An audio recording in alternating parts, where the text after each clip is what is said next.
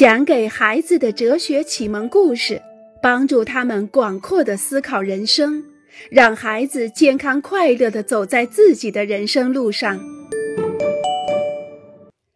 哎，一个孕妇上车了。哎，不会吧？上来了一个孕妇，她挺着大大的肚子，根本不可能假装看不见。没办法。维维亚娜站起来，让出座位。这样做不是出于愉快，也不是出于必须，更不是出于服从。我们可以强迫一个人有礼貌或者服从，却无法强迫一个人去尊重他人。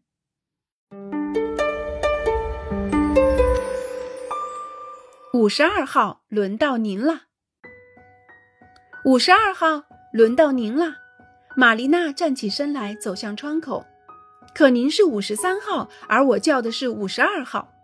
玛丽娜又回到了座位上，她搞错了，这次是真的轮到她了。她走进了诊室，医生的周围还站着许多护士和学生。二十六岁，女性，左腿膝盖骨。一个穿白大褂的年轻人喊道。一个护士过来，让玛丽娜躺在诊断台上。医生要来病人的 X 光片，仔细地看了一会儿，然后他走进玛丽娜，按了按她的左腿膝盖，将腿弯曲、抬起、放下。他对秘书谈了几句后便出去。他要在检查五十四号之前喝杯咖啡。玛丽娜先是一个号码，然后是一个左腿膝盖骨。在这里，他没有名，没有姓，也没有具体的人格。一个人之所以为人的东西都被忽略了，不把别人当做一个人，这就是轻蔑。尊重别人是向他人显示他们的重要性和价值的一种方式。这种价值并不是来自他们的金钱、权力、知识或是智力，也不来自他们的美貌和力量，不，完全不是。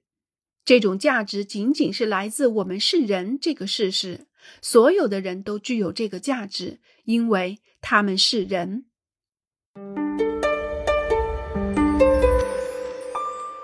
受尊重的权利。监狱看守员只有一个办法：把饭盒扔在地上，让这个新来的犯人趴在地上吃饭，像狗一样。这名犯人犯下的罪行令人发指。一看到他，看守就会感到自己身上冒出一股强烈的憎恶，他不得不深呼吸，控制自己的怒火。于是他把饭盒正常的送进牢房，然后继续给其他人分配食物。监狱的看守员像警察、法官和律师一样，继续尊重这名囚犯拥有的一个身份，他是一个人。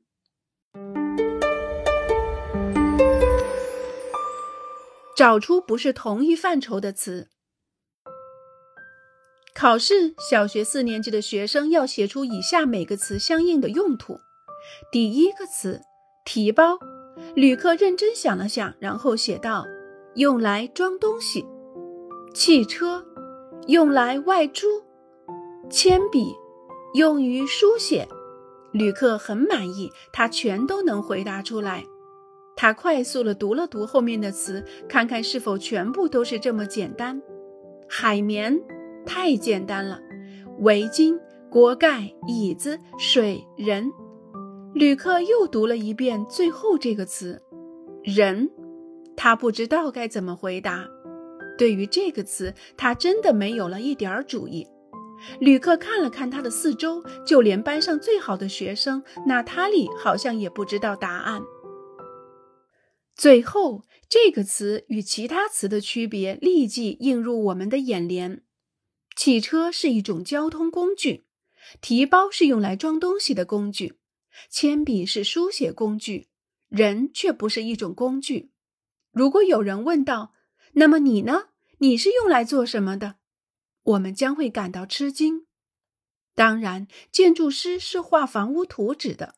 公车司机是载人到达某个地方的演员可以让人们消遣放松。可是一个人不仅仅能运用工具在一个人的身上还有其他的东西。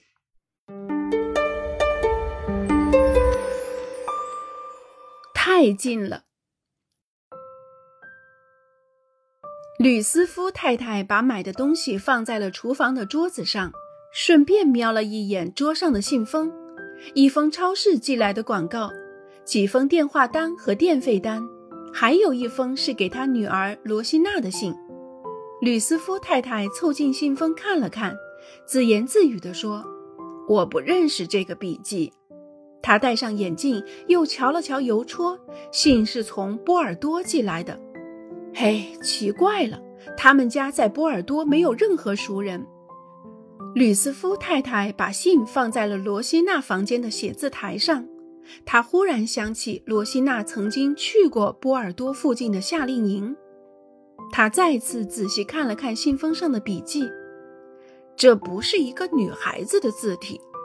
想到这儿，吕斯夫太太吃了一惊。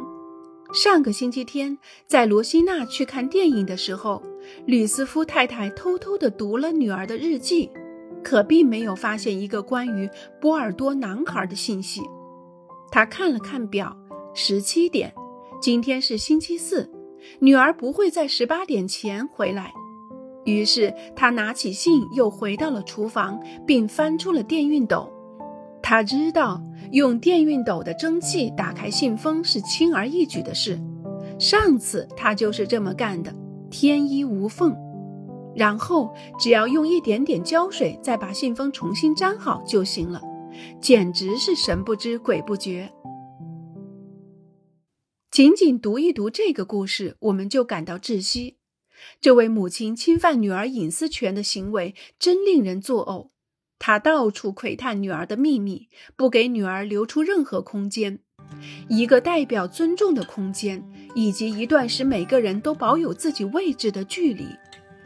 尊重就是人与人之间一段恰当的距离，一个合适的位置，不可太近，也不可太远，要恰如其分。